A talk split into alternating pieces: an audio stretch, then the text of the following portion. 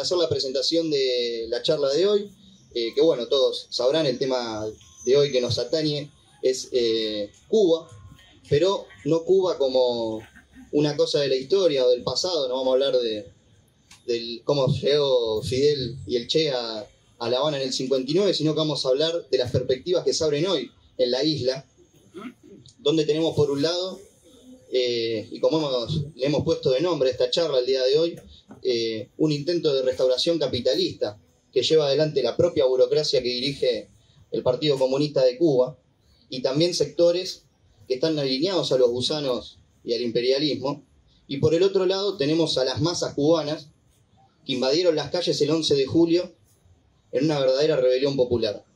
Tenemos esas dos tendencias que se desarrollan al interior de la isla, que coexisten, y nosotros obviamente apostamos por la salida de la rebelión popular y de la organización de los trabajadores independientes en la isla.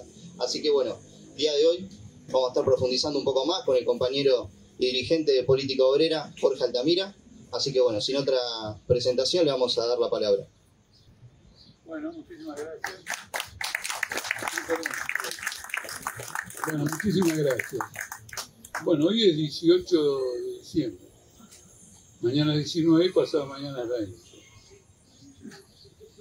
En general, cuando se producen aniversarios redondos, décimo aniversario, vigésimo aniversario, a veces el quinto, 25, un cuarto de siglo, eh, hay una tendencia a conmemorar el acontecimiento con una mayor atención, ¿no es cierto?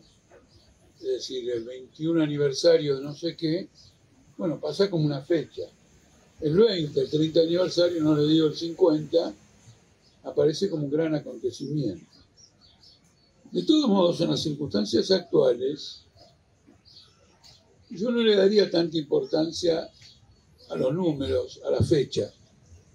No, a los números, quiero decir, a esto que acabo de explicar de 20, 30, 40.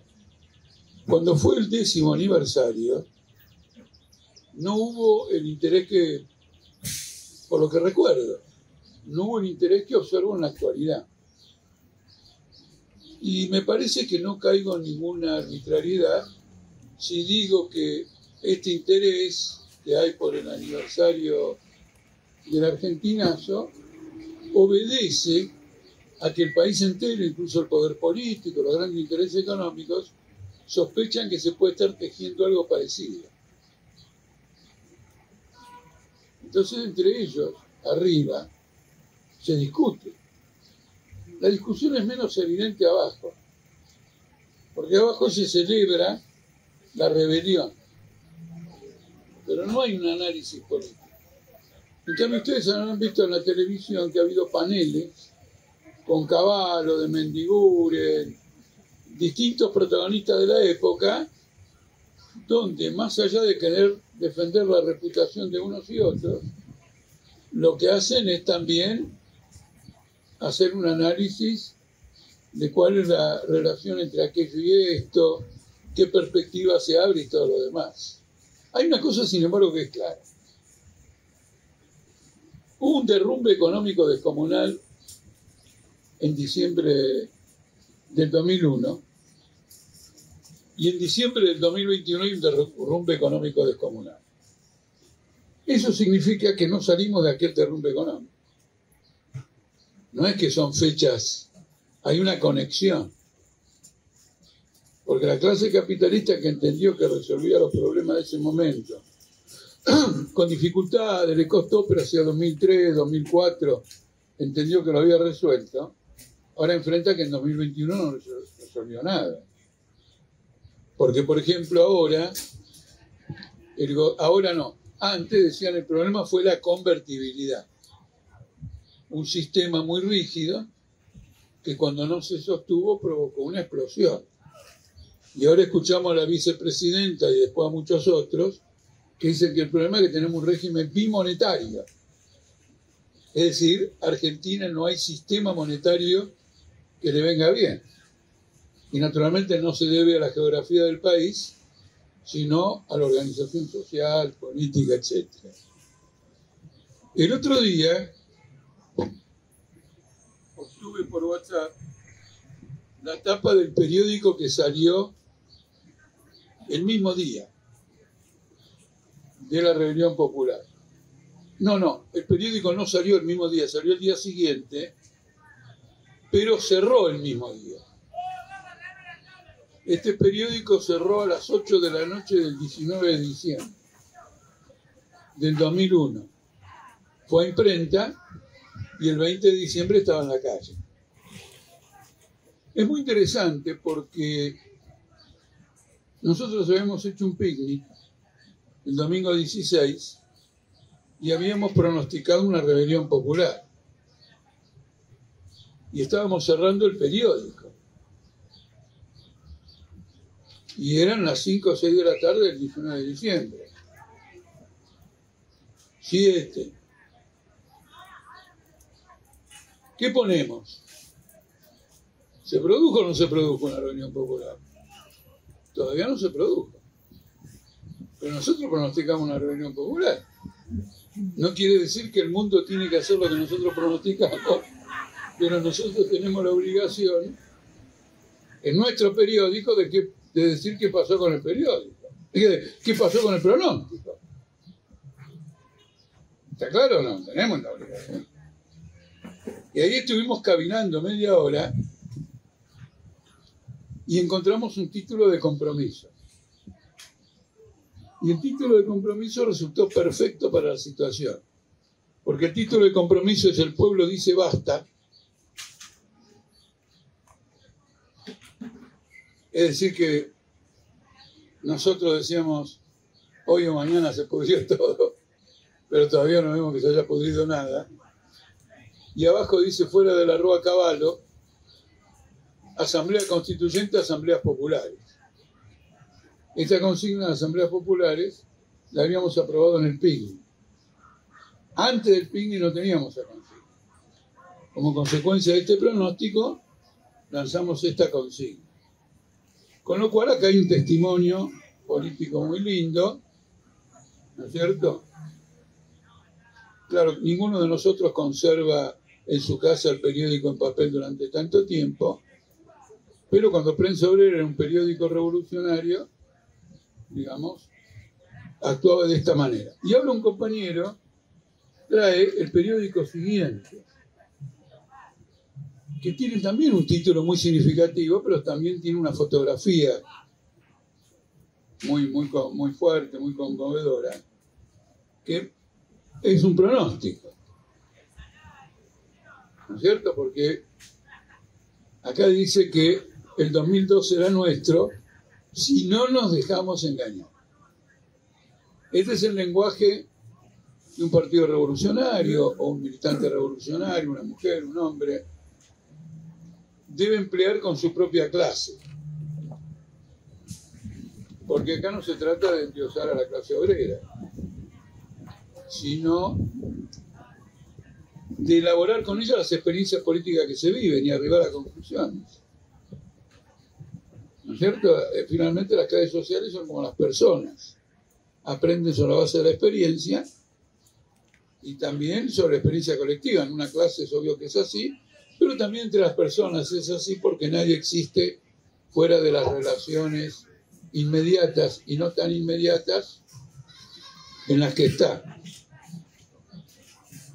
Y el periódico tiene fecha, si este tenía el anterior, tenía la fecha 19, este tiene la fecha 20, no, 20, este tiene el anterior, este tiene la fecha 28.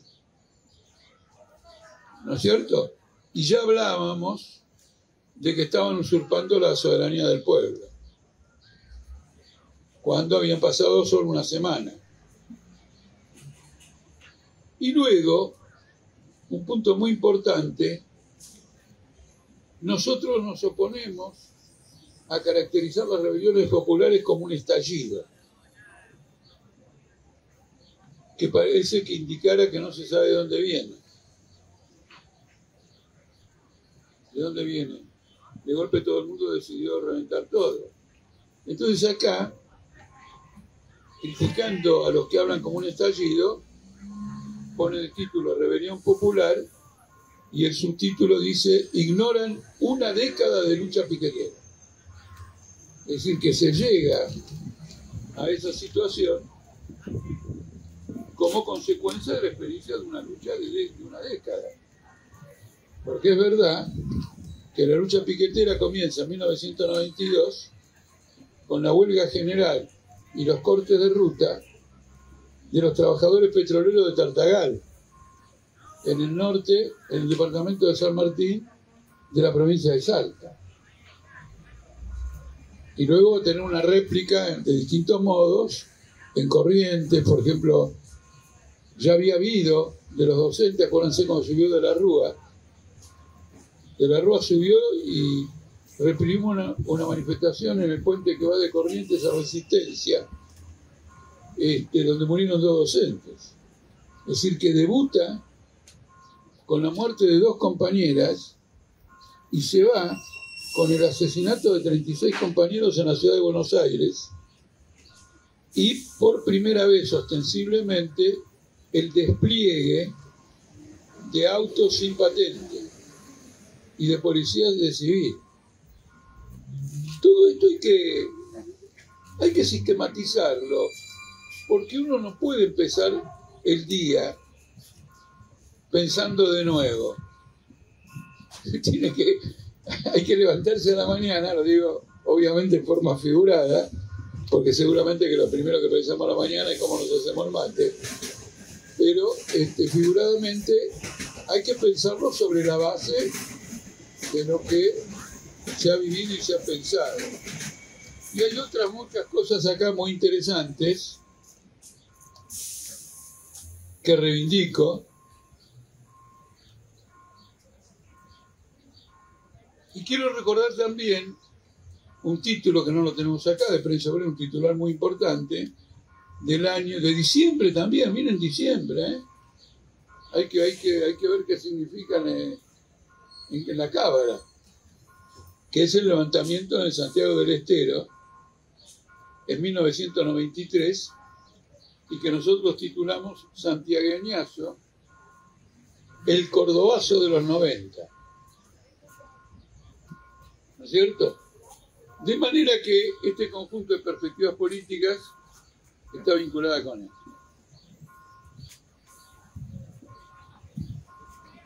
Quiero decir que con el tema de Cuba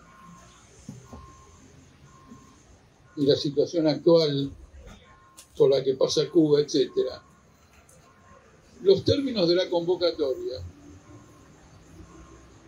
son excesivamente rígidos y excluyentes. Es decir, no es que Cuba está pasando por un intento de restauración capitalista o por una restauración capitalista. Vamos a ver. Todavía vamos a ver. Y, eh, ¿cómo era la otra expresión? Es decir, nosotros tenemos una gran crisis en América Latina y tenemos una gran crisis en Cuba. Y para entender que estamos en una gran crisis en Cuba, que no se agota con la frase de restauración capitalista, que es una frase unilateral, tenemos que comprender la historia de la Revolución Cubana. Porque la Revolución Cubana es la expresión más alta de la Revolución Latinoamericana. La derrota de la revolución cubana no significa que, por ejemplo, los yanquis vuelven a estar en Cuba. Es un golpe, es un golpe histórico a los trabajadores de toda América Latina.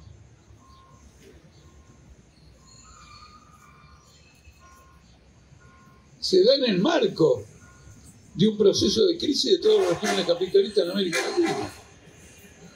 Por de pronto ya tendríamos esta singularidad, que un régimen que nació de una revolución, no importa el grado de decadencia que se encuentre ahora,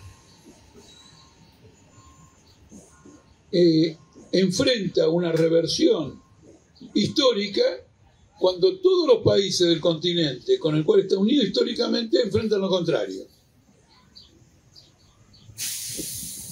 ¿eh? mientras en Chile están preocupados por una nueva rebelión popular,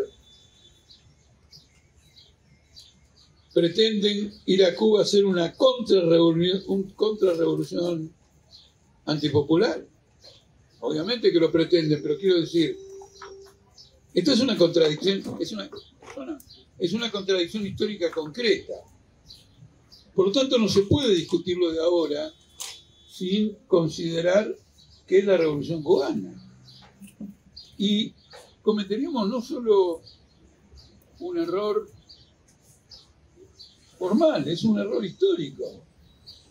Porque Cuba interesa, no por los datos económicos y, la tal medida y la otra medida y aquella y esta otra medida, sino que interesa porque fue la expresión del debut de la revolución socialista en América Latina.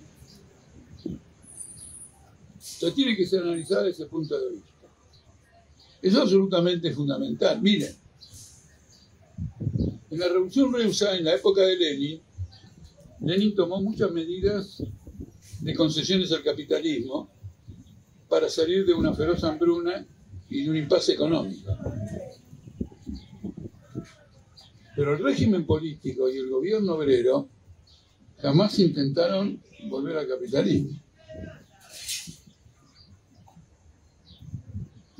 Entonces, como decía Lenin, esto no es una retirada estratégica, sino que es una retirada táctica. Ahora, ¿por qué creerle a Lenin que no es una retirada estratégica? Como decían todos sus adversarios, se terminó la revolución de octubre y es una retirada que no es una retirada estratégica y creerle que es una retirada táctica, porque el poder político seguía en manos de un partido obrero. Y ese poder se apoyaba, independientemente de formas restrictivas, se apoyaba en la conciencia revolucionaria de la clase obrera. Entonces no se puede ver el tema de la economía y cosas de ese tipo en forma digamos, aislada, desconectada del lado general de todo el proceso histórico.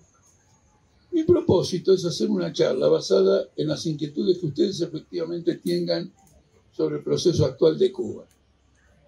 Y con esto quiero señalar algunos hitos, porque para hacer una charla sobre Cuba en la víspera del aniversario de la Argentinazo, quiere decir que hay una inquietud importante sobre el proceso político cubano. Ustedes fíjense, como otro dato también importante en esto, que la burocracia estatal cubana ha declarado que su objetivo es reproducir el modelo chino de desarrollo, que es un modelo capitalista. Eso es público. Además ha anulado disposiciones constitucionales que implicaban el monopolio de la propiedad por parte del Estado. Ahora, Cuba está enfrente de Estados Unidos y China está muy lejos de Estados Unidos. Pero lo más importante de todo es que ha comenzado una guerra entre China y Estados Unidos, en todos los terrenos. Por lo tanto, Cuba no va a seguir el camino de China. Porque si Cuba sigue el camino de China, va a un choque con el imperialismo como si se hiciera la revolución socialista de nuevo. A ver si se me entiende.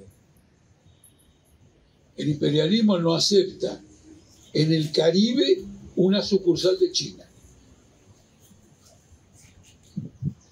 Esta es una contradicción que cuando los chinos em, emplearon el camino de China, el, modelo chino no existía. Es más, el imperialismo fomentó el modelo chino para oponerlo a Rusia. Y esperaba sacar ventajas de la explotación de esa contradicción que había entre la burocracia de China y la burocracia de Rusia.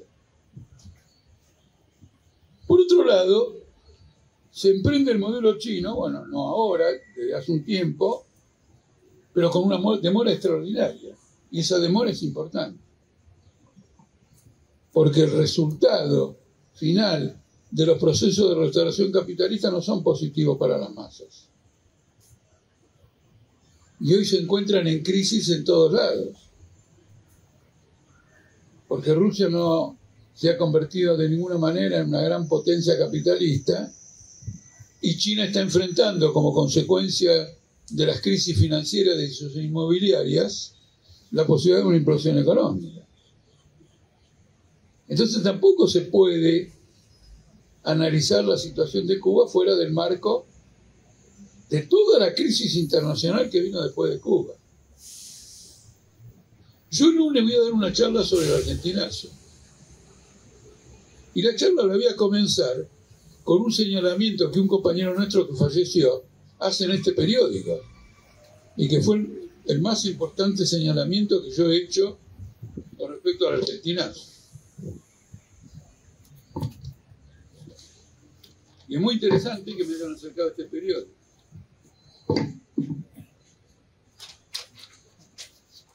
Este artículo de Luis Oviedo, este artículo de Luis Oviedo, dice 19 y 21 de diciembre. Y celebra otro aniversario, 20 años. Pero ¿cómo podía celebrar 20 años en 2001? Pero el 19 y 20 de diciembre se disolvió la Unión Soviética de 1991. Y era la victoria total del capitalismo. Ahora, en el 2001, había una rebelión popular contra el hundimiento del sistema bancario capitalista, el despojo y la confección de los ahorristas, una elevada desocupación y la confiscación de los salarios ahorrados. Quiere decir que se cumplían 20 años en el 2001 de la tentativa extraordinaria de terminar con una época de revolución social para encontrarse 20 años después con rebeliones que potencialmente tienen ese carácter de revolución social. Esta fue la primera constatación histórica que hicimos, la, la más importante. Porque el menemismo era la proclamación de la victoria del capitalismo. Entramos al primer mundo, el peso vale lo que vale un dólar, nos compramos lo que queremos, se terminaron las fronteras, se globaliza todo y el 19 y 20 de diciembre los globalizadores entran en bancarrota, se afanan los ahorros, salen los capitales, la gente sale a la calle y se desata un periodo de rebelión que no es de 48 horas porque abarcó toda una fase del 2002 al punto que la mayor manifestación piquetera de la época tuvo lugar el 27 de junio de 2002, al día siguiente del asesinato de Costequi y Santillán. Entonces tenemos que ver las cosas en una, eh, eh, digamos, en un contexto histórico. Y no repetir frases de que se, se restauró el capitalismo en Cuba, este, pasó esto, pasó lo otro, y este, en lugar de margaritas, darnos una serie de caracterizaciones que no tienen base en la realidad y que son el objeto de la lucha de clases en este momento que son el objeto de la lucha de clases en este momento. El otro aspecto que también es importante es distinguir los problemas de la vanguardia en la Unión Soviética, en Cuba y en China. Porque en realidad la política de izquierda en la disolución de la Unión Soviética estaba dominada por los sectores que decían volvimos a la democracia y apoyaban la restauración capitalista, entre tantos otros, varios camaradas del frente de izquierda. ¿No es cierto? Varios, algunos que se incorporaron recientemente y otros que venían desde antes. Quiere decir que la izquierda abordó la, la izquierda que existía. Abordó los procesos de ilusión soviética de un modo positivo, como el desarrollo de la democracia. En China no ocurrió exactamente lo mismo. En el año 1989 un choque violento en la plaza Tiananmen y el ejército reprimió una movilización de masas muy extraordinaria. Ahora nosotros en Cuba vemos aparecer sectores que se proclaman abiertamente trotskistas. Son consistentes, no, son, no los conocemos, no podemos emitir un juicio. Sería un error que yo dijera ahí está la vanguardia revolucionaria como que dijera lo contrario.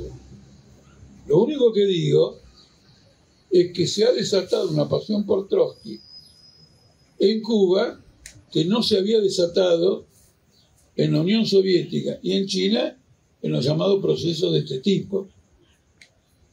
Es un rasgo distintivo. Si con el tiempo madura más profundamente, digamos, es, es una alternativa muy importante. Por de pronto, establece una conexión entre quienes luchan en Chile por poner fin al régimen pinochetista democrático, quienes luchan en Colombia para acabar con el gobierno de los Uribe, etcétera, etcétera, es decir, con las rebeliones populares que hemos visto que se desarrollan en América Latina. Este es el escenario que hay que tomar en cuenta. Este es el escenario que hay que tomar en cuenta porque los márgenes que tiene la burocracia cubana para desenvolver un proceso capitalista son muy estrechos. Y los márgenes para quedar en la posición que está ahora son cero. Y los márgenes para que se reconvierta en revolucionaria son menos 2.000. Porque tiene intereses creados y privilegios con los cuales que quiere mantener a través de una asociación con el capitalismo. Entonces, es un escenario muy, muy diferente. Ahora, acá se pone también de manifiesto de qué naturaleza social es esta burocracia. ¿Es una burocracia obrera? No es una burocracia que ha hundido raíces en la clase obrera o que provenga de la clase obrera. Es una burocracia pequeño burguesa no tiene la conciencia histórica de la revolución proletaria. Es menos frustrante y menos contradictorio el tránsito de esta burocracia pequeño burguesa hacia el capitalismo que el que tenían las burocracias obreras degeneradas, etcétera, digamos en el pasado. Entonces, a la luz de estos nuevos acontecimientos, la caracterización inicial de la revolución cubana es muy importante. El hecho más extraordinario revolucionario en América Latina no estuvo conducido por el proletariado. Y no solo que no estuvo conducido por el proletariado, sino que desde su origen procuró imponer e impuso la estatización de las organizaciones obreras, que resultaba más fácil hacerlo por el prestigio revolucionario, ¿no es cierto? Las realizaciones revolucionarias, la reforma agraria, eh, ¿cómo se dice? La expropiación del capital extranjero y nacional, la resistencia al imperialismo, las batallas contra la invasión a Cuba en abril de 1961, en que se movilizó un pueblo en armas de un millón de personas. ¿Me explico? Para nosotros esto es muy relevante porque hay que determinar si la estrategia de la revolución social puede ser conducida por cualquier clase social o tiene que hacer su eje en el proletariado, es decir, es el proletariado la clase revolucionaria. Solo con el desarrollo de la conciencia de clase de ese proletariado y de su organización puede fundarse una revolución social que por definición tiene un contenido internacional. Entonces, son muchos temas muy importantes. El Che Guevara, al cual todos admiramos, apoyó con sus mayores energías la estatización del movimiento obrero. No solo lo apoyó, sino que a diferencia de Fidel, escribía. Y escribió cosas muy interesantes porque iluminan cómo se forma el pensamiento político en la pequeña burguesía.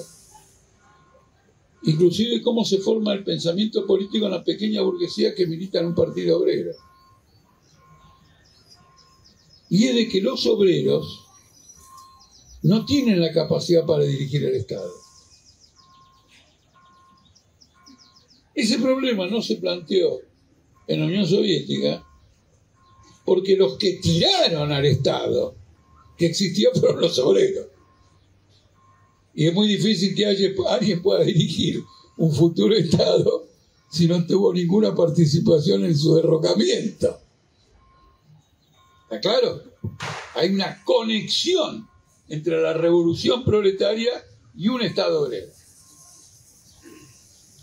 No, es una definición teórica. ¿Vos cómo lo definís? ¿Vos que no, yo acentúo este rasgo o el otro? No, es una conexión. Se va a transmitir por todos los poros del régimen político y de la sociedad que se instaura en lo que el Che fue un revolucionario, fue el primero que hizo la revolución. Y segundo lugar, que chocó con el alineamiento de Cuba con la burocracia moscovita. Se pronunció en contra. En un famoso discurso en Argelia, denunció ese alineamiento. Y al mismo tiempo vio antes que nadie el proceso de burocratización. Entonces, de alguna manera, digamos, lo que hizo, de alguna manera, es un intento de salida revolucionaria de tipo personal. Dejar el terreno en Cuba, bueno, y ustedes conocen sus intentos en África. Es decir, el solo hecho de pasar por muchos países para hacer la revolución revela inconsistencia revolucionaria. ¿Eh? Y esa inconsistencia era la idea de él que plantar la bandera de la revolución crea conciencia revolucionaria. Y hacerlo con determinados métodos. Porque si no, cualquiera de nosotros plantaría una bandera y crearía conciencia revolucionaria. Con los métodos que abogaba el Che. Pero el Che es una expresión de la crisis del régimen cubano impuesto por, por la burocracia. No he seguido, digamos, orgánicamente el proceso de la Revolución Cubana, sino planteado todo esto porque me interesa principalmente que hablamos una discusión. Ahora, en esta discusión ya hemos tenido nosotros algunas. Hay compañeros en Cuba que dicen lo siguiente, no podemos plantear el derrocamiento del gobierno porque sería funcionar al imperialismo y porque este gobierno no es una burocracia. Uno tiene la impresión de que como no pueden, no pueden comerse la uva, dicen que no es una uva. No sé si, me, se entiende. El famoso historia de, de la zorra, del zorro. Tan verde lo que fuere. Hay que separar derrocamientos y si es una burocracia o no es una burocracia. La caracterización del régimen como burocrático y que está buscando una salida de tipo capitalista y toma medidas en esa dirección es objetiva. No depende de la coyuntura política ni táctica que enfrente el pueblo en ese momento. La cuestión del derrocamiento de un gobierno se plantea cuando se reúnen las condiciones objetivas y subjetivas favorables a ese derrocamiento. En ausencia de esas condiciones, el que habla de un derrocamiento es un charlatán, o puede ser un provocador, pero quiero decir. No me tomen esto muy a la, a la letra, pero lo digo para que también incluir una variante. Pero es una burocracia, y es una burocracia eh, absolutamente convencida de un proceso de restauración capitalista. es decir, de su asociación con el capitalismo. Ahora viene intentándolo hace mucho. Y por momentos parece que avanza y hay momentos que se retrocede. Porque además, la mayor parte de la propiedad estatal en Cuba está en manos del ejército. Y un proceso de privatización significa el desmantelamiento de esa propiedad estatal. Ahora, Cuba necesita, no se puede desarmar frente al imperialismo. Ni siquiera si está haciendo un proceso de privatización. Porque haría lo que hizo Pugliese. Les hablaría con el corazón y los otros le hablarían con el bolsillo y con, con la metralleta. ¿Se entiende? Aprovecharían los descuidos, la debilidad, las contradicciones para dar otro tipo de salida. Entonces, efectivamente es un régimen burocrático y es un régimen burocrático que no tiene retornos. Tiene que ser reemplazado por un gobierno de trabajadores. Si eso plantea en este momento derrocar un gobierno, no lo plantea de ninguna manera. Lo que está planteado ahora es que los comunistas reales de Cuba se organicen como tales. Saquen un periódico y hagan una propaganda. Y apelen en términos superadores a la conciencia histórica de la Revolución Cubana. muestren el impas de la tentativa de la burocracia, cómo agrava la crisis. Y por lo tanto susciten la indignación y la voluntad de lucha por una salida superior, que tiene que estar conectada con la revolución latinoamericana, que no va a ser en un solo país, menos en el caso de Cuba. El otro aspecto es que tiene que tener un programa. Y ese programa tiene que atender a este objetivo de estructurar a la clase obrera como clase revolucionaria. Me refiero sindicatos independientes del Estado y derecho a la formación de partidos políticos. ¿Y de qué partidos políticos? De los partidos políticos que se quieran conformar si algún partido político que se quiera conformar es considerado amenazante para la revolución, o amenazante para el Estado, o representante del imperialismo, y, eso es un... En la práctica vemos que es así, ese partido no tiene derecho a la legalidad. Pero la sociedad tiene una diversidad de tendencias internas y pretender desarrollar la conciencia de clase del proletariado sin permitir la libertad de discusión entre todas las tendencias es imposible. Porque naturalmente, imagínense que en un proceso de desarrollo político abierto en Cuba va a florecer la gente que está con la Corte Internacional.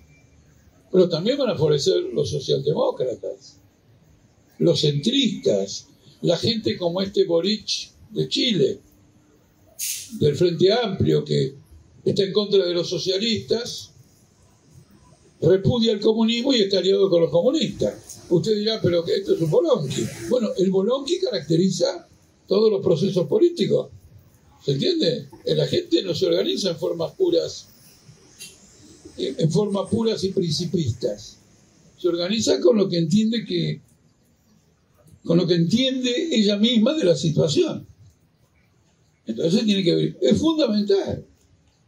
Porque uno libra una lucha política por todo esto y a través de esa lucha política separa a las masas de un lado de la burocracia, pero también les abre una perspectiva que es diferente a la llamado estallido popular, eh, abajo todo, etc. Es decir, que tengan un programa. Naturalmente, todos los procesos revolucionarios empiezan con acciones anárquicas y después adoptan formas más ricas o hasta con formas conservadoras y se terminan transformando en revolucionarias. Por ejemplo, en el año 1905, una marcha encabezada por la policía y la iglesia en Moscú para pedirle reivindicaciones al zar, fue ametrallada, encabezada por la iglesia y la policía. Fue ametrallada, los bolcheviques participaron. Fue ametrallada. Y el ametrallamiento de los campesinos, los obreros que estuvieron ahí, dio inicio a la revolución de 1905. Pero era contra el zar. ¿Cierto? Era una manifestación de protesta reivindicativa, pero también de protesta o de manifestación.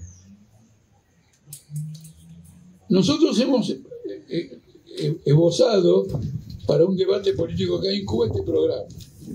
En ese debate participaron diversos grupos, por lo que entendemos, pero el único que presentó un programa por escrito fuimos nosotros. Ahora, los programas que no están por escrito no existen. Porque las palabras se las llevarían. Entonces lo que uno dice una vez puede decir lo contrario.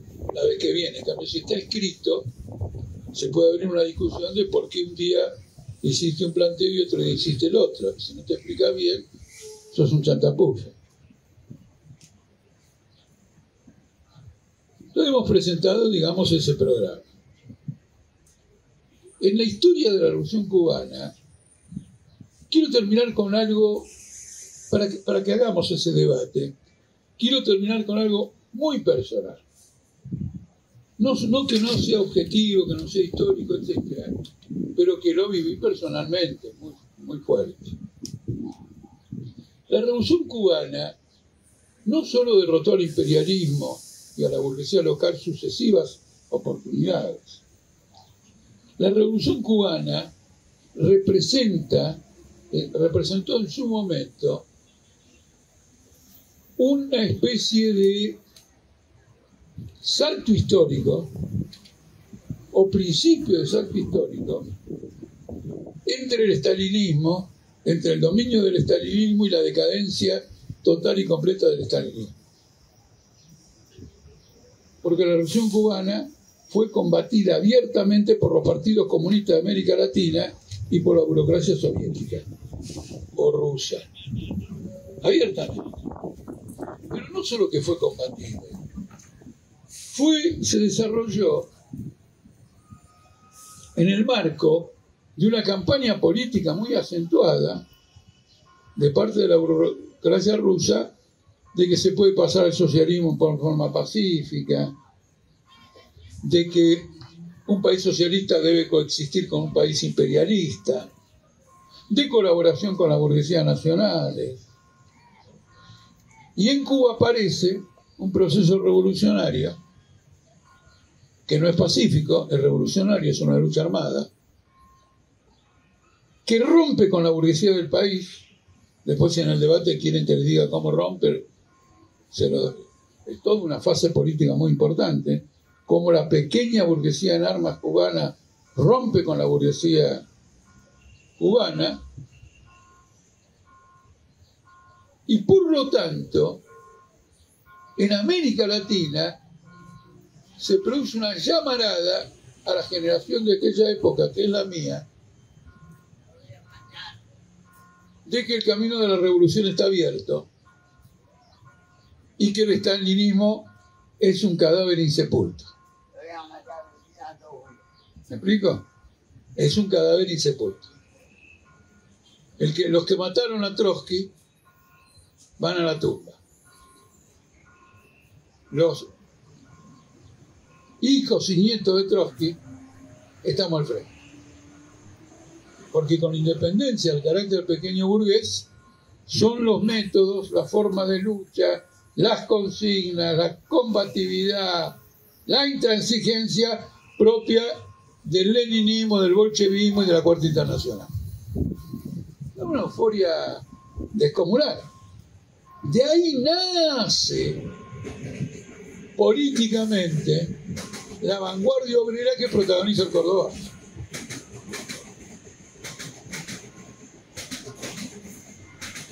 ¿Ven cómo se relacionan los procesos históricos? Bueno, esta conexión de procesos históricos es fundamental. Se dio en Cuba, se dio en América Latina con motivo de la Revolución Cubana en forma extraordinaria. Y lo otro, entonces imagínense que en el caso, y acá viene la parte personal, pertenezco a esa generación para los cuales la cuarta internacional se abría como una perspectiva positiva, no como una oposición perseguida, como una oposición poco escuchada, que defendíamos, que defendíamos. Pero había ahora, en una polémica en una facultad, ningún estalinista podía sostener una posición frente a un trotskista. A la, a la frase de siempre, ¿qué revolución dirigieron ustedes? La que ustedes están saboteando ahora, la revolución cubana. Claro, es muy importante. Tiene la conexión con el Córdoba. Y tiene la conexión con las dictaduras militares. Porque el imperialismo, para derrotar a la revolución cubana, lanza una serie de golpes de Estado que este, arrancan con longanía. ¿No es cierto? En otros países con otros que hubo antes, en Brasil en 1964 Acá arrancan con Onganía porque lo que hubo antes de Onganía eran todos golpes.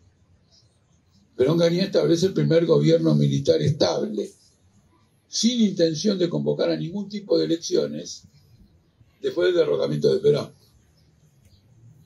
Y lo mismo en Brasil, después, después vino Pinochet, Banzer en Bolivia. Y luego el tema de... Entonces, el imperialismo forjó la democracia que hoy se vive en América Latina, aplastando a nivel continental los procesos revolucionarios inspirados por la Revolución cubana, o las tentativas de organización, o las tentativas de lucha.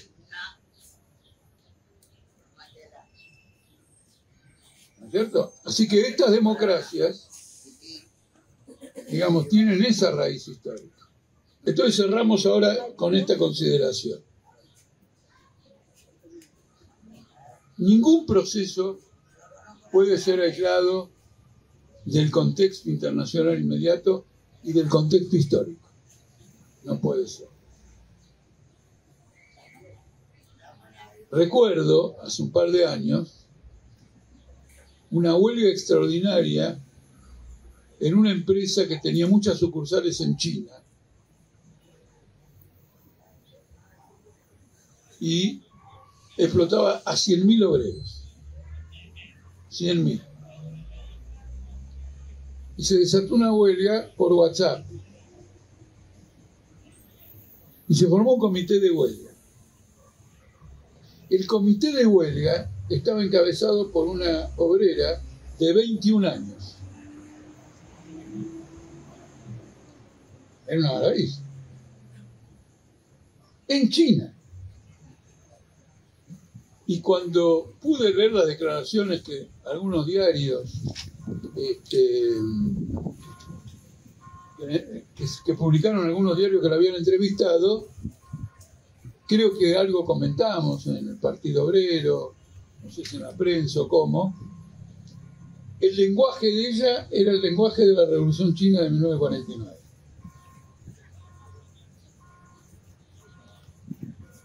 Pero era contra no contra el capitalismo, sino contra esta burocracia restauracionista, que sigue un salto, era hacer de nuevo la revolución, pero ya no iba a ser solo aquella revolución, sino esta otra. Hubieron otras tentativas, especialmente de las universidades, que formaron comités de apoyo a las huelgas obreras y fueron duramente reprimidos. Y la prensa lo describía como la tendencia maoísta en China. Esto no se puede olvidar. Sacar del proceso histórico la conciencia del pueblo es una, es una aberración. Como si lo único que importara fuera la tasa de interés y cuánto cobras por hora y si tenés empleo y no tenés empleo. Es una totalidad. Dos personas que no tienen empleo y luchan contra el Estado se distinguen si una pasó por la Revolución Rusa y la otra no pasó por ninguna revolución. Con el tiempo van a converger. Pero eso hay que tenerlo muy presente. Ahora, lo que se observa en la izquierda latinoamericana de hoy es que solo se habla de los países que luchan contra el capitalismo tradicional. Y no sobre, la relación de todo esto con la lucha dentro de propio Cuba. Recientemente tuvimos una polémica, no una polémica porque nosotros hicimos la denuncia, no sé qué habrán escrito los denunciados, que pertenecen al PSTU, pero a su organización internacional, que tiene su fuerte en Brasil, donde llaman al derrocamiento del gobierno y apoyan las convocatorias que hace la derecha, diciendo que de esa convocatoria que hace la derecha puede surgir una revolución. También puede no surgir. Ahora, el tema es el siguiente, la convocatoria es de la derecha, no es para hacer una revolución. ¿Cómo sabemos que es la derecha? Porque los que la convocan dicen que quieren formar un frente latinoamericano con Guaidó. Nosotros no podemos hacer una agitación política con los aliados de Guaidó en Cuba, que son los aliados de Trump. Mañana Trump convoca a una manifestación contra Biden, a lo mejor van a decir que vayamos a la manifestación de Trump porque es contra Biden. Y hubiéramos tenido la oportunidad de asaltar el Parlamento norteamericano en enero de este año y tomar el poder. ¿Se entiende la ironía? Le, digo para quienes a lo mejor no, no, no siguen tan al detalle, digamos, algunos acontecimientos. Lo señaló para que vean lo descaminado que está una franja de extractivismo absolutamente descaminado.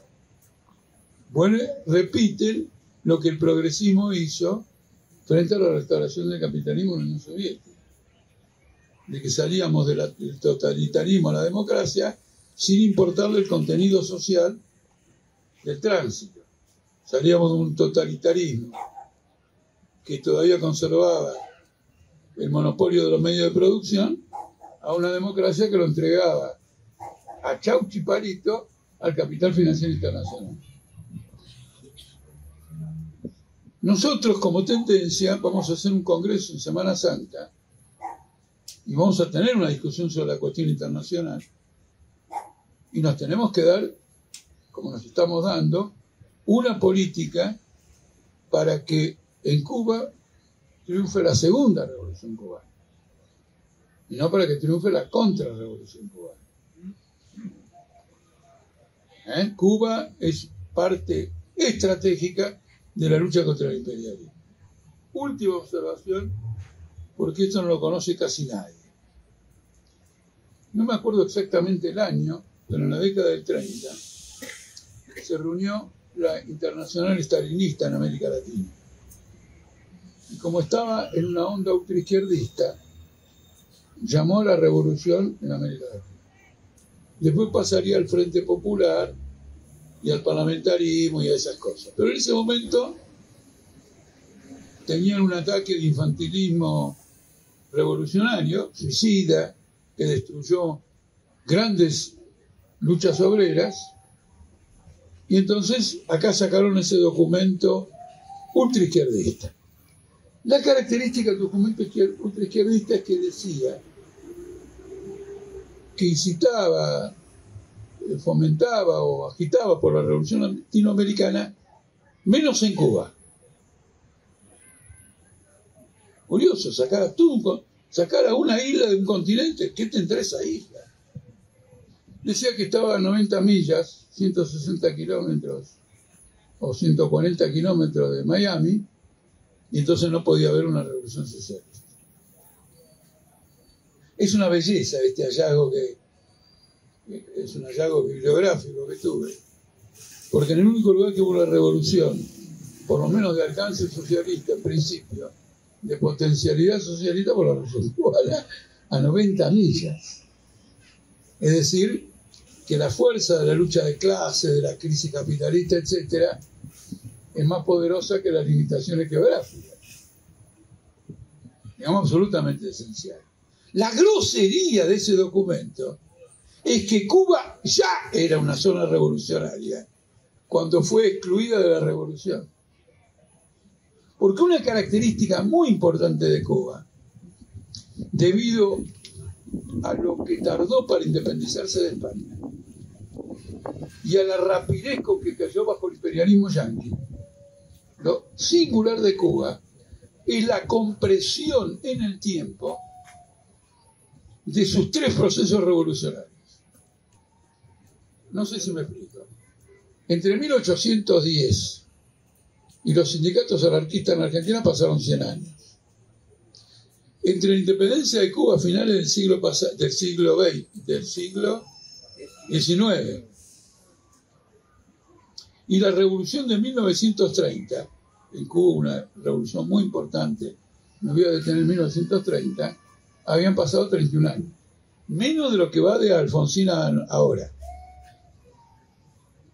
Por lo tanto, hubo una generación que participó de la guerra de la independencia y participó de la revolución de 1930. De la revolución de 1930 a la guerrilla de 1956, pasaron 26 años. Los participantes de la revolución de 1930 estaban en plena acción revolucionaria en 1956. Ustedes se dan cuenta de lo que quiero decir. No se puede entender la revolución cubana sin esta historia comprimida. Porque la revolución del 30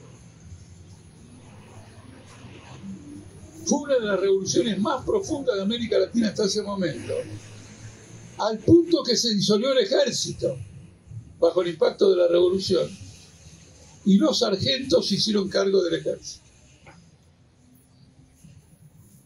Y en un artículo describiendo la situación en La Habana por parte del diario The New York Times, se dice que el Palacio de Gobierno en La Habana se parece como dos gotas de agua al Palacio de Invierno en San Petersburgo en 1917, con los soldados yendo de un lado para otro, un quilombo total, desorden, etcétera, etcétera, etcétera. Es decir, que el proceso de 1900, que culmina en 1959 con la victoria de la revolución, encuentra una raíz en la conciencia popular en tiempo real, no de lo que me contó mi familia. Porque en Grecia también hay una conciencia de ese tipo, porque libraron dos guerras civiles, una interna y otra contra los británicos, y no hay familia que no haya participado en esa guerra. ¿Cierto? Pero ya pasaron 60 años. Y eso le sirve al Partido Comunista de Grecia para sobrevivir penosamente todavía. Acá no, acá en el tiempo no. Acá entre 1898 y 1959 hay 62 años. Es decir, que alguien que iba a la primaria o a la secundaria en la guerra de la independencia todavía participó, podía participar, dependiendo de una serie de circunstancias del año 59. ¿Está claro? Bueno, eso quería también indicarlo para ustedes eh, en esta ocasión. Ahora abramos una discusión, porque yo igual me extendí como acostumbro a hacerlo, este, tenía como principal interés polemizar entre nosotros en torno a inquietudes que tengan por este tema. Muchísimas gracias.